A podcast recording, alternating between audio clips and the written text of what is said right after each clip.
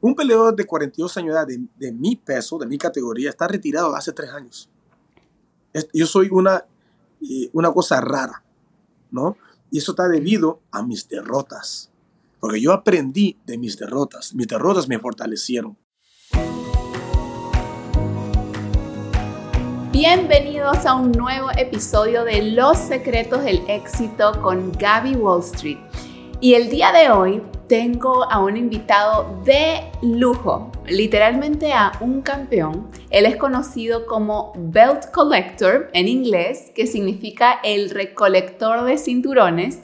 Y me tiene muy emocionada porque es un triunfador, un atleta peruano. De hecho, es la primera vez en mi vida que entrevisto a un atleta profesional, lo cual me llena de emoción y de orgullo, encima un compatriota de talla mundial y que ha llegado donde está a los golpes literalmente, ya no metafóricamente, porque siempre hablamos aquí mucho de sobrepasar obstáculos, pero esto es literal golpes, ¿no? Es campeón mundial de boxeo sin guantes y se llama Luis Palomino, le llaman el babún. Así que bienvenidos a los secretos del éxito. ¿Cómo estás, Luis? Muy bien, Gaby. Muchas gracias por tenerme aquí con ustedes. Muy agradecido. No, yo estoy agradecida que hayas aceptado nuestra invitación porque imagínate, o sea, yo he entrevistado a todas las personas que te puedes imaginar, pero nunca he entrevistado a un atleta profesional y siempre lo he querido hacer porque me da tanta curiosidad esa fortaleza mental que tienes que tener para lograr lo que has logrado. Así que vamos a empezar eh, con la primera pregunta, ¿ok? Y la primera es eh, que ahora eres un deportista profesional reconocido, pero ¿en qué momento de tu vida descubres que tienes esa sangre de peleador? Llévanos un poquito de tus inicios para crear el contexto de esta conversación. Bueno, vamos a decir uh, 31 años atrás, ¿no? Yo tengo 42 años de edad hoy en día. 31 años atrás, antes de venir para los Estados Unidos, viviendo en Perú, yo llegué para California a los 10. Y me acuerdo, eh, una prima mía, Alexandra, había tenido un problema con, con, mi primo Alexis, que era mi primo preferido, ¿no? Allá en la cuadra, con la familia. Y yo me molesté porque algo pasó ahí entre ellos dos y fui y le fui para encima sin saber lo que estaba haciendo, porque no sabía ni pelear, ¿no? Y yo creo que fue, ese día fue un inicio donde you los otros primos, la tía, oh, bien, bien que la hagas porque la protegí a la, a la, prima, ¿no? La protegí de algo, ¿no? De un, de un problemita que tuvieron, una discusión que tuvieron, algo así, alguien, le habrá dado un golpe pequeño, algo así, ¿no? Cosa de niños. Ok.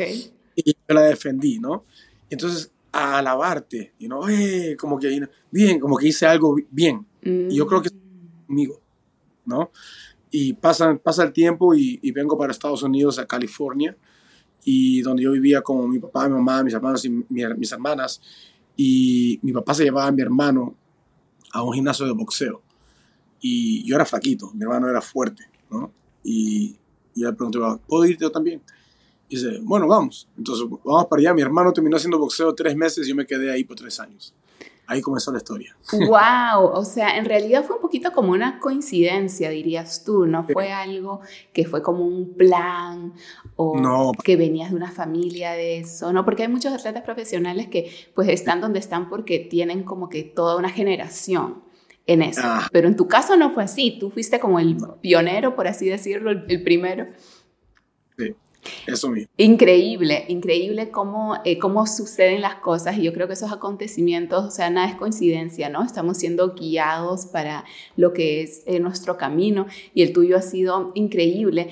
¿Y cuál fue ese momento en que tu talento comenzó a ser reconocido? Porque ya sabemos cómo empezaste, cómo iniciaste, eh, cuáles fueron esos primeros pasos, pero ¿cuándo es que piensas ser verdaderamente reconocido o quién fue esa primera persona que creyó en ti, porque eso es clave, ¿no? Para que una persona llegue a triunfar, siempre tiene que haber esa persona que, que cree en ti y que te da esa oportunidad.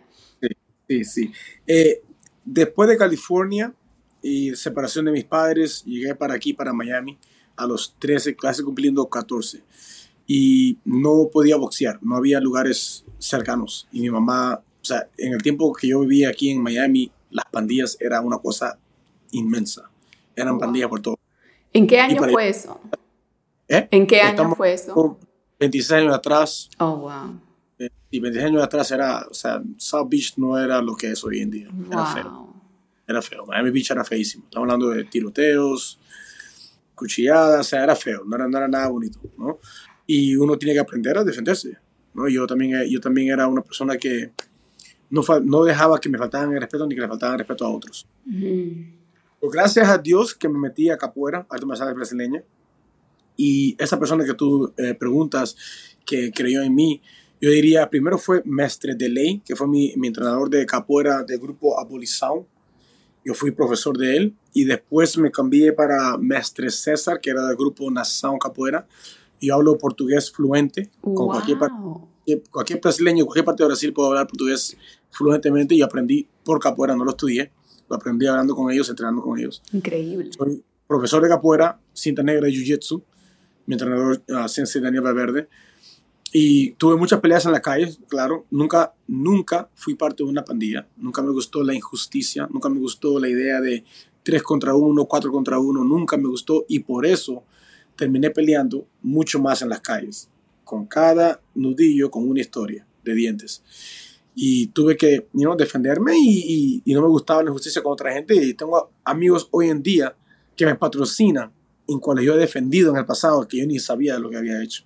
Y me siguen ahora, hoy en día, me siguen hace muchos años, y son patrocinadores míos, imagínate.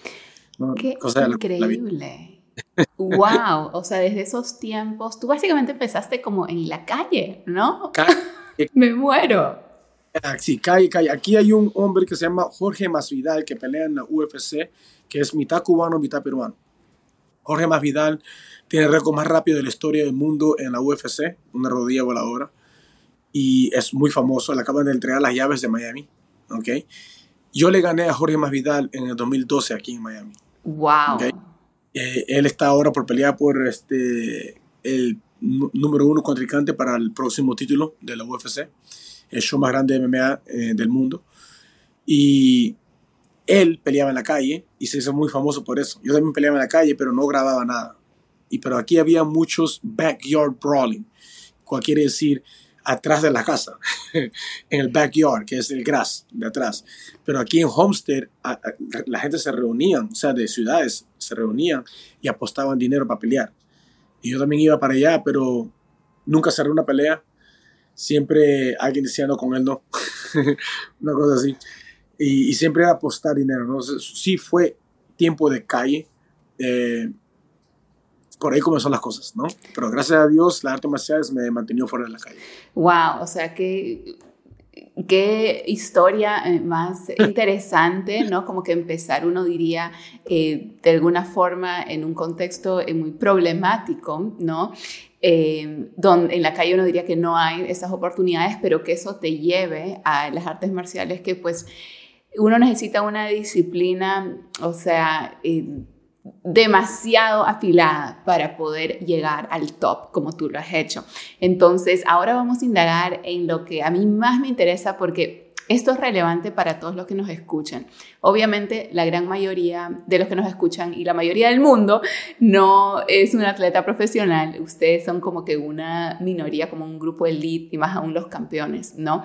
Eh, pero lo que todos podemos aprender de alguien como tú, independientemente en qué industria estamos o qué es lo que hacemos, es acerca de cómo mantener ese equilibrio, ¿no? Eh, en, uno entre la carrera y la vida familiar y otro esa mentalidad que te ayuda a, continuar teniendo éxitos, porque no es algo de suerte, que una vez ganaste es algo que no consistentemente lo has hecho, lo has logrado y cuando uno tiene éxitos consistentes hay una fórmula, o sea, hay una forma que estás eh, manteniendo el equilibrio en tu vida, una forma que estás trabajando tu mentalidad que te está ah, apoyando a hacerlo. ¿Cuál crees que han sido esas claves en cuanto a equilibrio eh, y mentalidad? Las claves son la misma razón por la cual yo estoy vivo hoy en día y no estoy preso. ¿Cuál es? Si nosotros queremos ayudar a la juventud hoy en día, ¿no? Van a haber muchos muchachos como yo he crecido, que estamos confundidos con la vida o molestos en la separación de mis padres, por ejemplo. Y uno como que, you know, el adolescente es bien rebelde, ¿no? Y las cosas pasan en la calle y si no fuera por artes marciales, si no fuera por un gimnasio de boxeo, un gimnasio de capoeira, yo estaría perdido. Yo, tengo, yo conozco amigos hoy en día que acaban de salir de prisión de hace muchos años, que están en todavía, que están muertos. ¿Entiendes? Yo he podido haber terminado esos caminos muy fácil si no hubiera sido por un entrenador como el Mestre de Ley, Mestre César, mi entrenador el Tigre Eric Castaños, mi entrenador Abner Pereira, o sea, toda la cantidad, Marcos, todos los entrenadores que tuve en mi vida que me dirigieron en el camino correcto para hacer algo con mi energía más positivo. Y las artes marciales, el boxeo, lo que te da es disciplina. No hay, no hay nada más importante que la disciplina. Es, es lo, mi fórmula entera, yo, yo la baso en la disciplina, porque antes yo decía motivación, pero la motivación se acaba. Tú puedes comenzar una, una etapa de tu vida y o sea, yo, yo, quiero ser campeón, ¿no? Porque comencé a ver a gente en cuales yo le ganaba que ya estaban peleando profesionalmente y dije, wow, pues yo, yo era mejor que ese hombre. Entonces, uno está motivado por esa acción, ¿no? Porque ya viste una persona que lo pudo hacer, quien tú te igualaste, ¿no? O le ganaste en un pasado. Y dices, wow, eso me motivó. La motivación no, no siempre va a estar ahí. la motivación es temporaria. La disciplina es para siempre. Entonces, nosotros siempre hablábamos sobre eso, es, hacíamos muchas entrevistas y yo siempre decía eso sobre motivación, motivación, motivación, y sonaba como un récord roto, ¿no? Y me acordaba mucho que la motivación se te acaba, se, te cansas, te aburres, eh, pierdes, pierdes la motivación, eh, pierden, pierden, eh, pierden eh, en verte así, ¿no? Como un ganador, porque perdiste una pelea. Yo, hoy en día, hoy mismo, yo subí en mis redes sociales, en, en Instagram, Luis, okay, Luis Babun, B-A-B-O-O-N, en Instagram, subí un video, yo le dije a mi mujer, a mi esposa, que me hace mis videos, le dije, ¿sabes qué? Yo quiero que hoy día, porque me está haciendo muchos videos eh, eh, de mis peleas, yo quiero que hoy día saques todos los videos que están en YouTube donde yo he perdido. Todos. Y haz un corte de cada uno. Wow. Enseña mi dolor, enseña la sangre, enseña mis derrotas. Porque todo el mundo en, en las redes sociales quiere enseñar una vida perfecta. Y eso no es verdad. Eso no es la verdad. Mm. Entonces todo el mundo quiere igualarse a lo que ven en el teléfono, pensando de que la vida de todo el mundo es perfecta y yo quiero mi vida así. Y eso no es verdad. La verdad es que nosotros perdemos, nosotros pasamos por dolores, nosotros pasamos por circunstancias que, de depresión, momentos malos. Y el problema no es perder, el problema no es eh, que, hayas perdido una pelea, una batalla, que hayas perdido un, un, ser querido. El problema es quedarte atrabado en ese tiempo y no aprender de eso. No, ese es el grande problema. Yo tuve unas 17 derrotas de 43 peleas en artes marciales mixtas. Y hoy en día soy un peleador de 42 años, un peleador de 42 años de, de mi peso, de mi categoría, está retirado hace 3 años yo soy una, una cosa rara, ¿no? Y eso está debido a mis derrotas. Porque yo aprendí de mis derrotas. Mis derrotas me fortalecieron. Mis derrotas me ayudaron a mí a crecer y salir de esa cáscara y ser otra persona. Y de querer y aprender de que la motivación no siempre va a estar ahí por ti. De que la disciplina es lo único que te va a llegar a otro extremo. Y hoy en día soy el libra por libra mejor peleador de la compañía del mundo número uno, invicto, 8-0 y primer doble campeón de la historia del mundo en boxeo sin guantes. ¡Wow! Entonces... Qué increíble. O sea, me dejas sin palabras porque, eh, bueno, para empezar, nadie te, te, conoce por tus derrotas. Qué interesante, ¿no? Que eso fue lo que más te marcó, pero nadie conoce a Luis Palomino por sus 17 derrotas. Nadie. Te conocen por tus triunfos, porque eres un campeón, porque has batido récords, porque eres top del mundo pero nadie se pone a pensar en lo que para ti es lo más importante, lo que te impulsó, todas esas caídas. Y, de verdad que eh, valentía y qué ejemplo publicar eso, porque estoy de acuerdo que nadie quiere publicar sus caídas. Queremos poner solo cuando algo nos salió bien, porque ese es en el mundo en el que vivimos. Otra de las cosas que quiero resaltar que mencionaste es acerca de un mentor, la importancia de un mentor. Eh, yo sé lo importante que es para un deporte eh, tener un coach. Eh, pienso que un deporte no podría ser deporte si no tienes un coach, ¿no? O sea, uno necesita tener un coach para eh, aprender un deporte, para llegar lejos en lo que sea que estás haciendo, pero lo mismo aplica a todas las industrias, en mi opinión.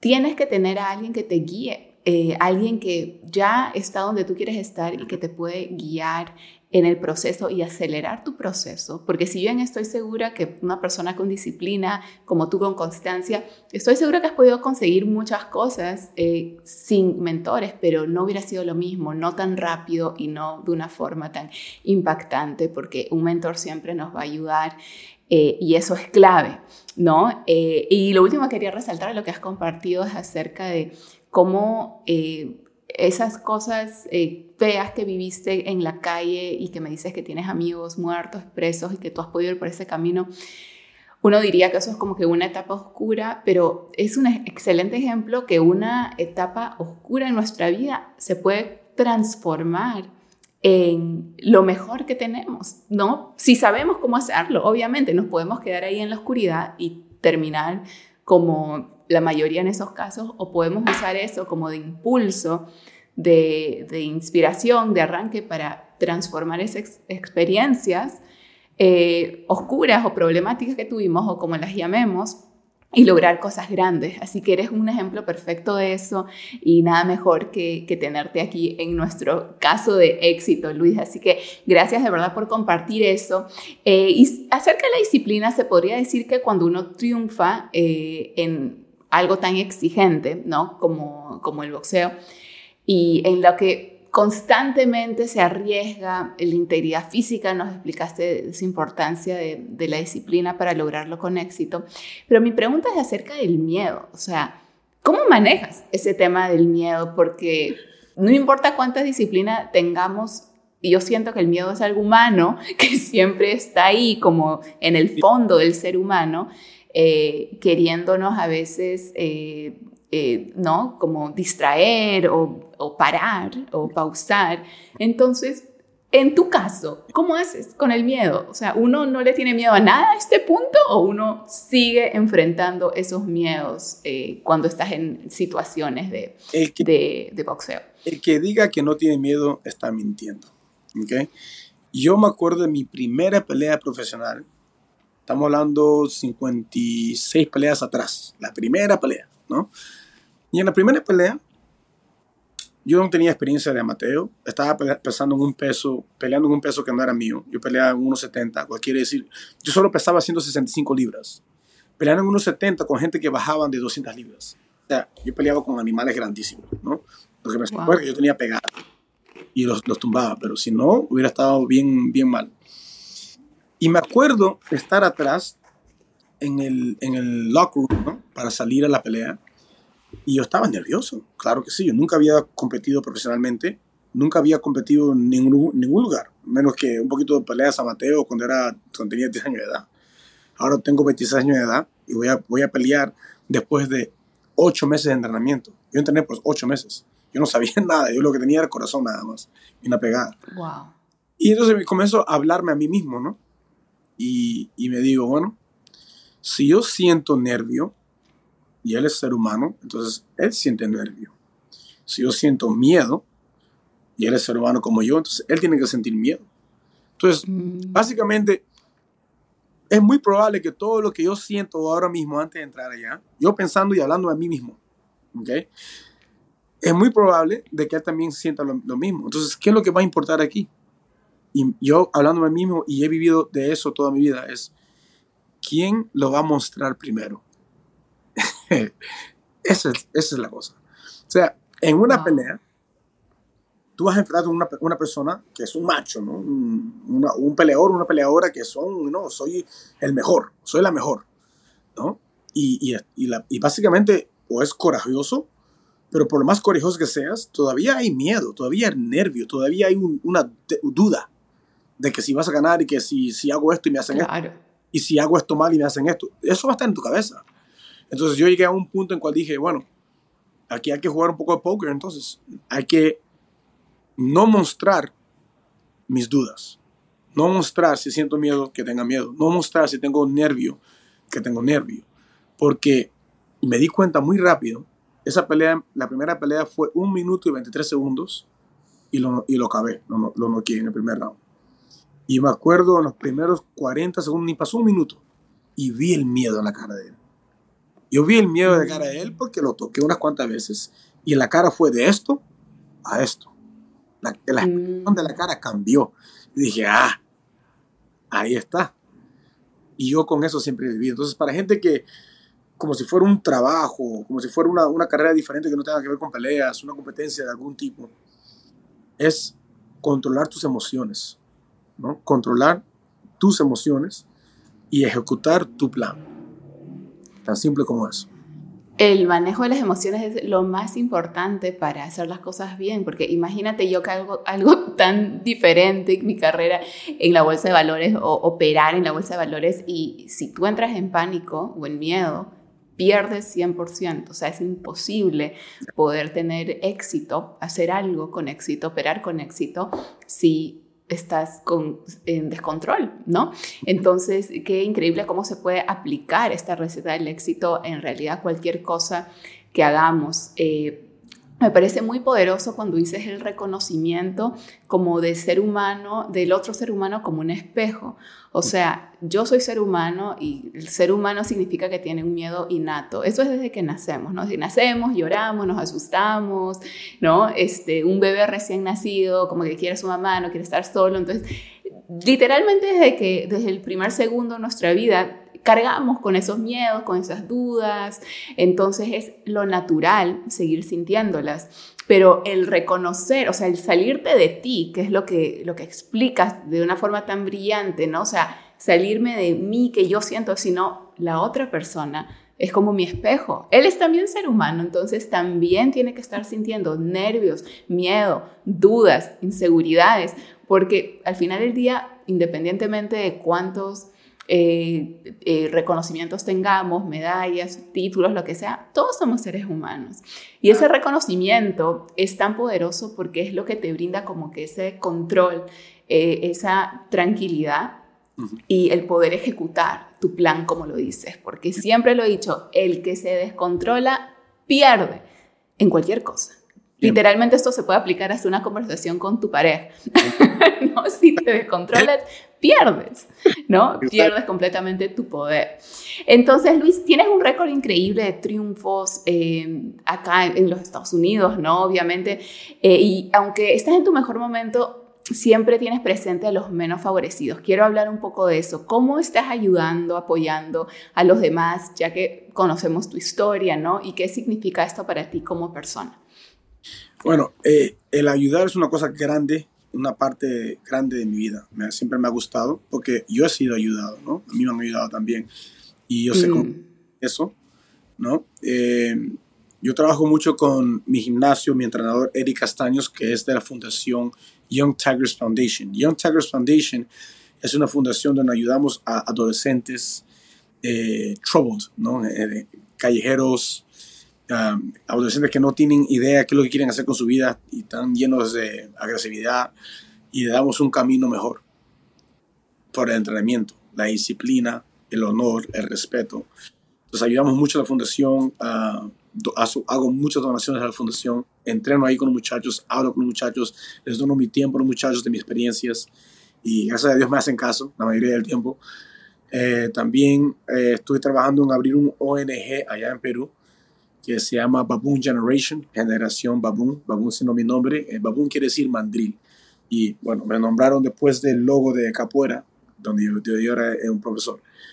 Eh, se llama Baboon Generation, en cual quiero hacer lo mismo, ¿no? El Perú está tan lleno de talento, pero mm. ninguno. Es más, yo tuve que contratar a una publicista, que es una buena amiga hoy en día, Fabiola Marca, Tuve que contratarla para hacerme conocer en Perú. En, yo he estado aquí 31 años peleando por el Perú con mi bandera, siempre representando.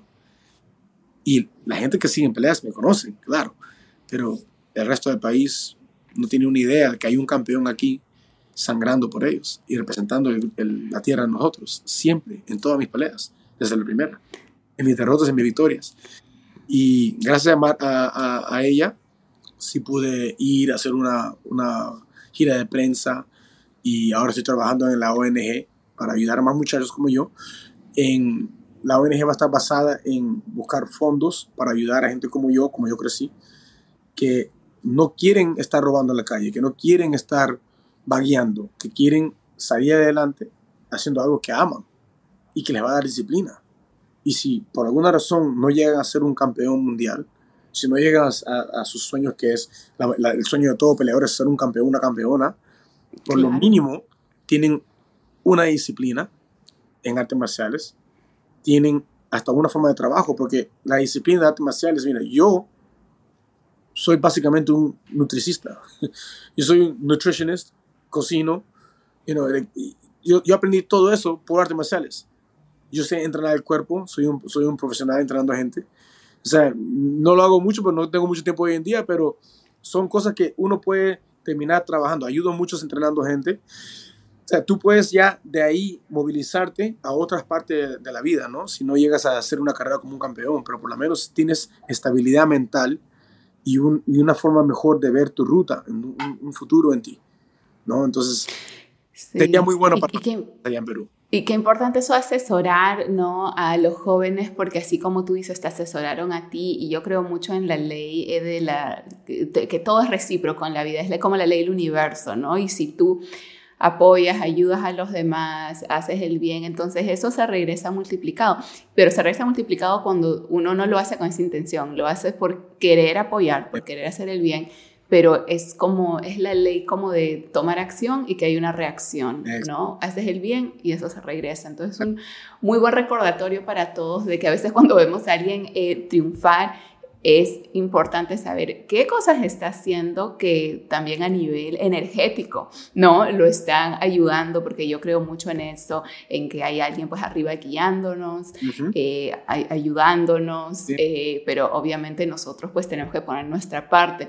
Eh, lo que comentas de que todos quieren ser un, un campeón mundial, eso sí, eso es muy típico y qué bonito sería si todos los jóvenes en el mundo tendrían una meta, ya sea esa o cualquier otra, porque si tú ves a un joven con metas es muy diferente a un joven sin metas. De hecho, el que no tiene metas se mete en demasiados problemas eh, porque no tiene una dirección, no tiene una visión, pero el que tiene metas aún así no lo logre. Muy importante lo que dice. De hecho, la mayoría estadísticamente, lamentablemente, no va a lograr ser un campeón, pero el simple hecho de intentarlo te convierte en una persona eh, de una cierta forma, ¿no? Eh, yo quiero saber cuál es tu rutina de hábitos, Luis, es lo que más me interesa a mí, saber cómo entrenas.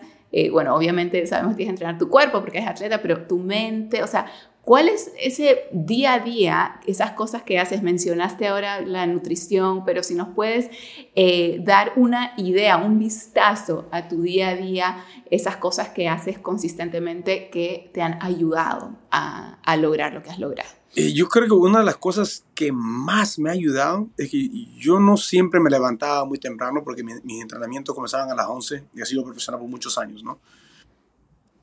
Hace en el principio de mi carrera de boxeo sin guantes, que es unos menos de tres años, conocí a un hombre llamado Ralph Navarro, cual es el fundador de Florida Yachts International, ¿no? FYI, un señor que vende yates aquí, que, es, que terminó siendo un muy buen amigo mío y yo lo entreno personalmente, ¿no?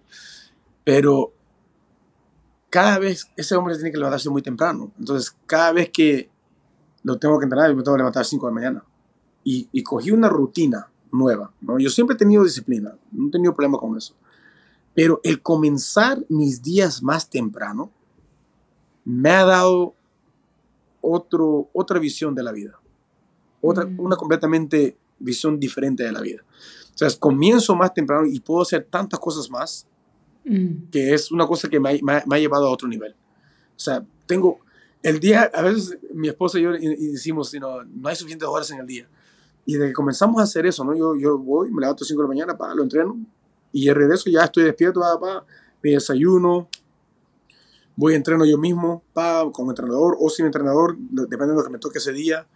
regreso, hago unos cuantos trabajos, estoy entrando ahora en negocios, hago mis trabajitos, pa, pa, pa, y voy a entrenar otra vez, entrenando dos, tres veces al día, y Wow. todo lo que es recuperación, porque tengo 42 años de edad, entonces yo soy un psicópata con lo que es la nutrición, con lo que es todo lo que es saludable, siempre estoy estudiando eh, mejores comidas de comer, ¿no? Mejores eh, formas de alimentarme, no, no comer. ¿Cuál es tu alimentación, Luis, por curiosidad? Porque hay tantas teorías ahora mismo de lo que funciona, pero a tu nivel, una persona como tú, ¿qué comes? ¿Como basado en proteína, eh, El- carbohidrato, grasa? que ¿Cuál es? mejor me ha trabajado y el, y el que mejor yo he escuchado por toda la gente que yo sigo, eh, son atletas de alto nivel, es intermittent fasting, eh, Mm, en español. Ayuno intermitente.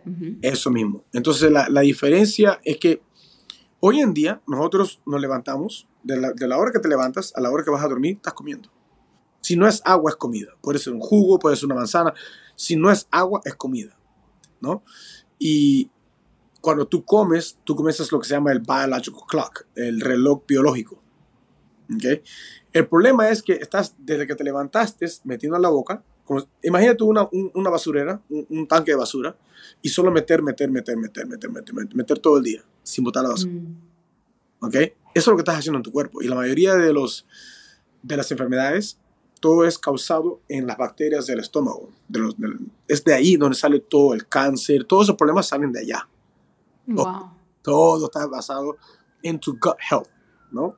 Tu, tu salud eh, intestina- intestinal, ¿cómo se dice? Intestina.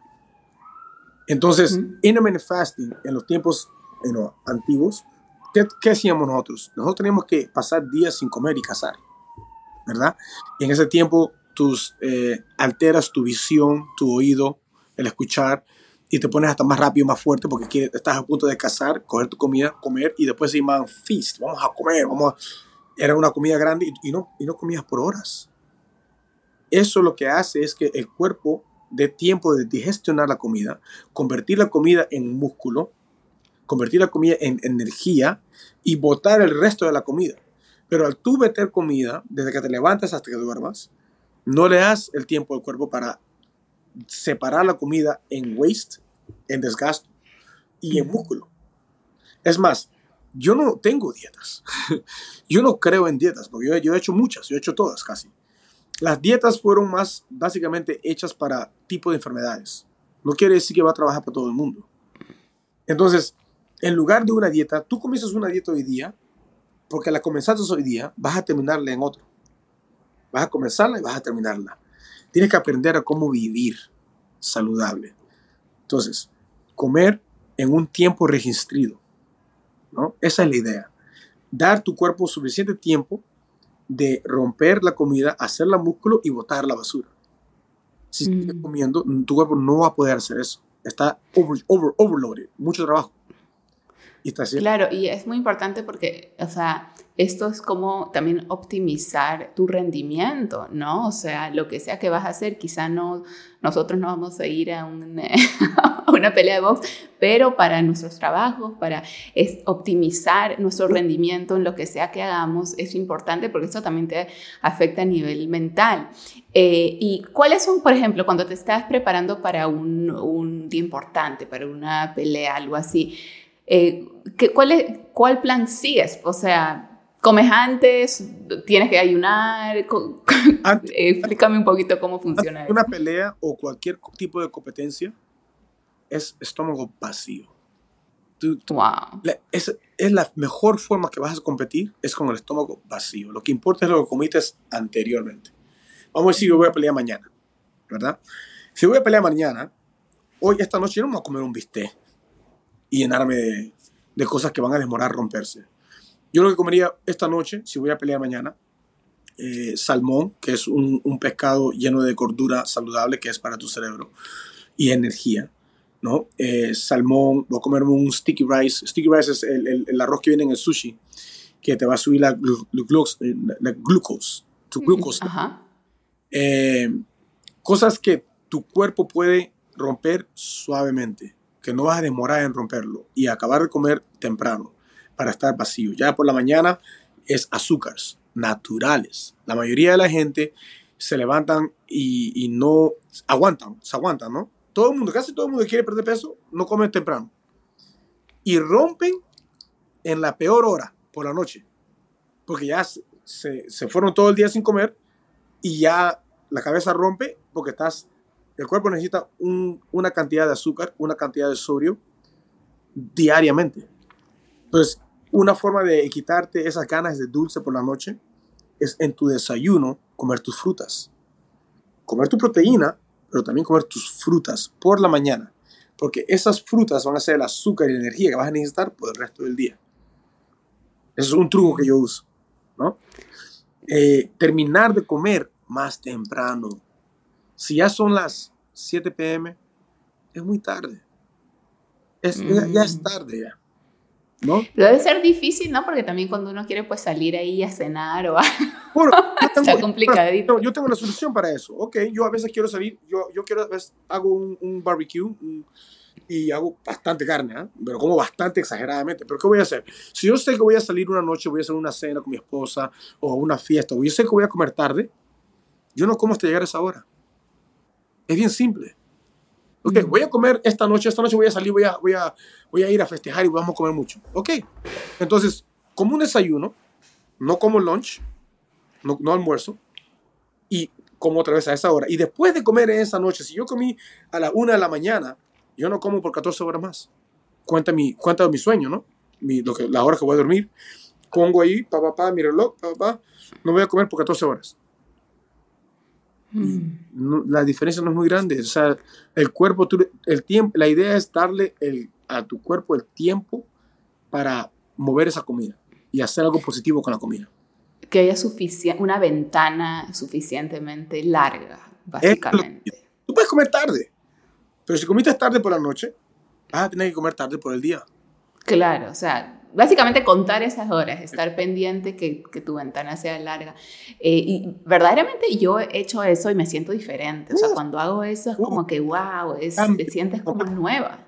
Pierdes más gordura, creas más músculo y tienes más energía, científicamente comprobado. Increíble increíble. Este, esa parte física es extremadamente importante, ¿no? Este, especialmente, obviamente, para las cosas que haces, pero se puede aplicar en general. Y hablemos un poquito de la parte mental. Antes de una pelea, ¿visualizas eh, horas? ¿Qué haces para...? Porque, a ver, tienes muchos éxitos, algo tienes que estar haciendo también a nivel eh, mental, espiritual, eh, que te está ayudando, ¿no? Para mí, 100% espiritualmente, mi esposa y yo somos cristianos, Jesucristo, toda la gloria para Él y nada se hace sin Él y sin su guía. 100% siempre hay que tener eso, hay que tener fe, hay que tener la creencia en que hay un creador verdadero. Yo no, no impongo mis, mis, creencias en nadie y cada uno tiene sus su formas. Mira, mi esposa era budista, no ella es de Japón. Wow. Pero eh, aquí no hay muchos templos de budistas y ella quería you know, tener más relación y no lo podía hacer aquí y se transformó a cristiana conmigo, ¿no? Entonces, Increíble. cada uno busca su lado, ¿no? Eh, budista, tienes, tienes todas esas religiones, pero buscar algo en que creer, tener fe, es número uno. Tu lado espiritual debe ser cuidado, ¿no? Y por otro lado, mentalizar, mi cabeza no para de pensar, o sea, yo no paro. Entonces, yo en todos mis campamentos, yo te puedo decir casi cualquier película, porque no paro de ver películas. ¿Por qué? Porque mi tiempo de descanso es viendo televisor. Tengo que ver películas. Si no me distraigo viendo películas o leyendo algo, comienzo a visualizar la pelea en 100 diferentes formas. 30 formas que gané, 40 formas que perdí, 30 formas que, que empaté, y visualizo y visualizo y visualizo y visualizo todos los, tipos, diferentes tipos. O sea, ya tengo a la persona en mente que voy a pelear. Ya he visualizado todas las formas que he podido haber perdido contra él, todas las formas que he podido haberle ganado, todas las formas que he podido haber empatado. O sea, no paro, mi cabeza no para. Entonces, para yo parar, tengo que enfocarme en otra cosa. Entonces mi cosa es ver televisor y parar la mente. Si no, no puedo descansar por la noche. Entonces, Qué interesante. O sea, tu meta es más que todo es como distraerte para no atraparte en todos los escenarios que se podrían desarrollar. Bueno, es bueno, pero puede ser malo. Entonces tú tienes que balancearlo. Es bueno, es bueno visualizarlo. Pero si te asfixias en la visualización, Claro, te obsesionas. Y, y, lo más importante estás diciendo es que tú te conoces, tú conoces también cómo funcionas mentalmente, entonces haces cosas que pues te ayudan a no volverte loco también. Exactamente, si no, lo hago, lo hago y tengo mi tiempo, pero tiene que, tiene que saber manejar tu tiempo en esas situaciones. Muy, pero muy interesante. Eh, y Luis, hay innumerables historias de atletas que llegan a la cima como tú y luego lo pierden todo. ¿no? Yo creo que el éxito no se trata solo de llegar, se trata de mantener lo que tienes, porque ¿no? ¿Cuál es el punto? Llegamos, logramos todas esas cosas y de ahí quedamos en nada. Y lamentablemente eso se ve demasiado con incontables personas en todas las industrias, ¿no? ¿Cómo te preparas tú para ese futuro en el que el cuerpo ya no aguante más en algún momento, ¿no? Eh, y, ya no aguante más como todas estas exigencias, ¿no? del boxeo y sin guantes. ¿Cómo te preparas para, para un futuro sin eso? Sí, lamentablemente e, eso es una cosa que le pasa a, a la mayoría de atletas, performing artists, no artistas, en cuales basan su éxito en el dinero o el triunfo. Y una cosa que yo siempre he pensado, y hasta lo he escuchado por gente que yo sigo, es el triunfo no es el triunfo, el triunfo no es el dinero, el triunfo es el camino al triunfo, si hace sentido. El triunfo verdadero, el triunfar verdadero, es tu camino a llegar ahí. O sea, ¿en quién te conviertes por intentar? por ver todo lo que pasa. Y eso son lo, que tú te llevas cuando tú dejas este, este, mundo. Eso es lo que te llevas, las memorias. El camino, lo que pasaste para llegar ahí. Las buenas y las malas, las altas y las bajas. Para llegar. Ese es el verdadero triunfo. Entonces, cuando la gente se enfocan en el triunfo dinero, en el triunfo ya triunfé, entonces la caída es bien fácil y bien rápida. Mm. Mi preparación es yo sé que yo estoy en un límite biológico, ¿no? Estoy, yo, yo, sé que tengo mis tiempos ya contados, cuántas peleas voy a hacer, las tengo en la mente ya, ¿no? Y ya yo me estoy ya preparando, es una cosa que no hice antes, yo estuve en depresión altísima, porque tuve mis derrotas en, en artes marciales mixtas y, y tuve una caída, cuatro derrotas consecutivas por primera vez en mi vida, y estaba en una depresión grandísima y no sabía qué hacer. Y Ahora, esta vez, como tuve una oportunidad, una segunda oportunidad, salió un deporte nuevo, que es el boxeo sin guantes, y me volví a levantar. Desde que me levanté, estaba pensando en la salida. Entonces, yo entiendo de gente que, que hablan de motivación, dicen, no hay un plan B, siempre es un plan A. Si piensas en el plan B, vas a terminar en el plan B. Hay que pensar en el plan A, plan B y plan C. Mm. Porque cosas pasan. Yo puedo ser un atleta que dicen, oh, este va a ser el campeón mundial, que esto que el otro. Accidente de carro, no puedo pelear más. Cosas pasan. Y vas a tener que saber qué es lo que tú vas a hacer con tu vida después. Entonces yo esta vez ya aprendí de mis, de, mis derrotas, aprendí de la situación en, cual estuve y comencé a sembrar semillas. Negocio aquí, negocio allá, negocio aquí y visualizar cómo me veo, qué es lo que quiero. O sea, te has diversificado te has diversificado, ¿no? Como negocios, diferentes proyectos. Exactamente. Excelente, ¿no? Yo, o sea, ya soy por aquí, por allá, y solo estamos ahora colectando cheques. no, me encanta. Yo soy la primera persona, tú sabes que mi industria es de finanzas, yo siempre recomiendo a todos que se diversifiquen, porque tú puedes ser el top del mundo en algo, en realidad la vida da muchas vueltas y uno nunca sabe qué cosas pueden pasar. Entonces yo estoy de acuerdo que hay que tener un plan B, plan C y hasta D, porque al diversificarnos nos cubrimos y nos ahorramos pues eh, cosas ¿no? extremas que podríamos pasar. Así que te felicito por esto. Y ya para concluir, eh, quiero que, que nos dejes con... Eh, lo que tú piensas que son tus secretos del éxito, nos has dado muchas pistas, muchos ejemplos, lo sé, pero si podrías resumirlo, ¿cuáles son los secretos del éxito de Luis Palomino para haber llegado al top del mundo en su industria? ¿Y qué metas quieres cumplir de aquí para adelante? Porque tú como campeón, pues sigues teniendo metas, ¿no? Así que déjanos también con esa inspiración de dónde te vamos a ver próximamente. bueno, para comenzar con las metas, eh, planeo en retirarme como el primer y único doble campeón invicto de la historia del mundo de boxeo sin guantes. Me gustaría también entrar al boxeo con guantes, que fue mi primer sueño, y no llegué a hacer una pelea profesional de boxeo. Me gustaría pelear con alguien grande, ¿no? unos nombres grandes, si es posible, si tengo el tiempo de hacerlo. Pero una pregunta, sin guantes es más difícil, ¿no? Uh, es otra cosa.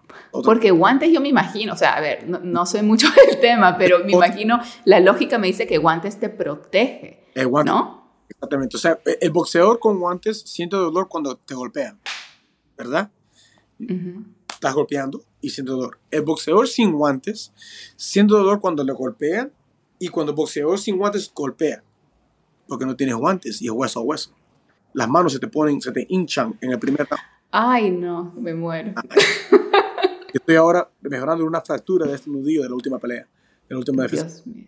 Yo no sé cómo puede. Tú sabes que mi esposo te estaba comentando antes de empezar la entrevista, te fue a ver en, aquí en Hollywood en tu última pelea y quedó tan impresionado. Me acuerdo que hasta me mandó fotos tuyas y todo. Y yo, pero no puede ser, es peruano, tengo que conocerlo.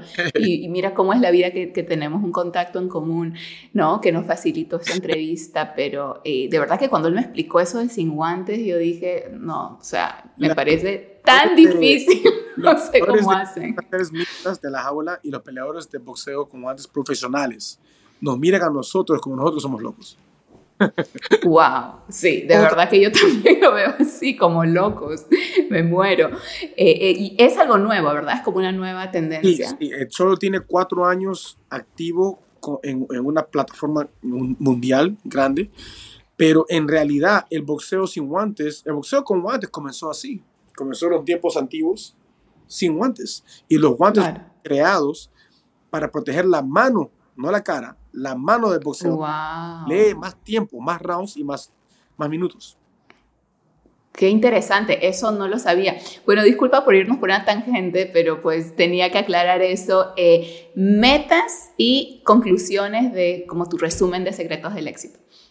Eh, el, resumen mayor que les puedo dar a, a todos es no perder la humildad, ¿no? porque mucha gente lo pierde demasiado y también pierden el camino.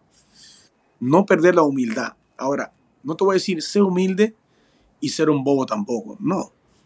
Ser una persona con confianza en ti mismo, pero también a la misma vez balancear eso con humildad. No parar de agradecer a todos los que te ayudaron en el camino, porque la gente, mm. muchos en el mundo de la pelea es muy feo el mundo de pelea es muy feo porque la gente brinca de gimnasio en gimnasio y se olvidan de los que le ayudaron en esos años cuando estaban comenzando. Wow. O olvidarte de los que te ayudaron a llevar a donde estás hoy en día. Como si fuera pelea y cualquier otro deporte o cualquier otro negocio. No te olvides de la gente que te ayudaron. Y así como te ayudaron, ayuda a alguien en tu camino para seguir eso. ¿No? Wow. Metas, eh, quisiera ser campeón mundial de boxeo como antes de retirarme y al terminar todo y aparte que tengo mis semillitas y mis negocios que quiero ya estoy comenzando eh, actuación es una cosa que me gustaría ¿En serio? Qué, qué interesante. Justo. ¿Cómo así? ¿Se te ocurrió? He, hecho, he hecho unas, unas cuantas escenas de peleas en novelas, eh, he estado en videos como Farruko, con, eh, si buscas el video de Farruko Chilax, estoy en ese video. He salido unos cuantos videos, unas cuantas peleas, escenas, y solo ha sido porque me he tropezado en eso. No he, no he intentado porque estoy ocupado ahorita con los negocios y entrenamiento, pero yo me gustaría entrar al, al mundo de películas. Qué interesante. No, estoy segura que hay demasiada demanda en un perfil como el tuyo que es muy difícil encontrar. Así nomás uno no tiene una conversación con un campeón mundial. Así que quiero agradecerte, Luis, de verdad que esta entrevista para mí ha sido sumamente valiosa. Como te comenté, eh, ha sido mi primera vez entrevistando a un atleta profesional. Siempre lo he querido hacer, solo que nunca se me había dado la oportunidad y he aprendido muchísimo y me voy con todos esos secretos del éxito y quiero resaltar el último que nos dejaste, que es, sea una persona agradecida. No te olvides de agradecer de quién te ayudó en tus inicios, cuando no tenías mucho, y no hablo de mucho dinero, sino mucho reconocimiento, muchos logros o mucho lo que sea. ¿Quién estuvo ahí para ti? Creo que eso es lo que te hace una persona grande, ser una persona agradecida y que ahora también se dedica pues a apoyar a los que quieren también eh, lograr sus metas. Muchísimas gracias, Luis. Gracias, Gabriela. Muchas gracias. Si te gustó este episodio, por favor compártelo y no te olvides que todos los martes tenemos un nuevo episodio en el podcast de Los Secretos del Éxito con Gaby Wall Street. Hasta la próxima.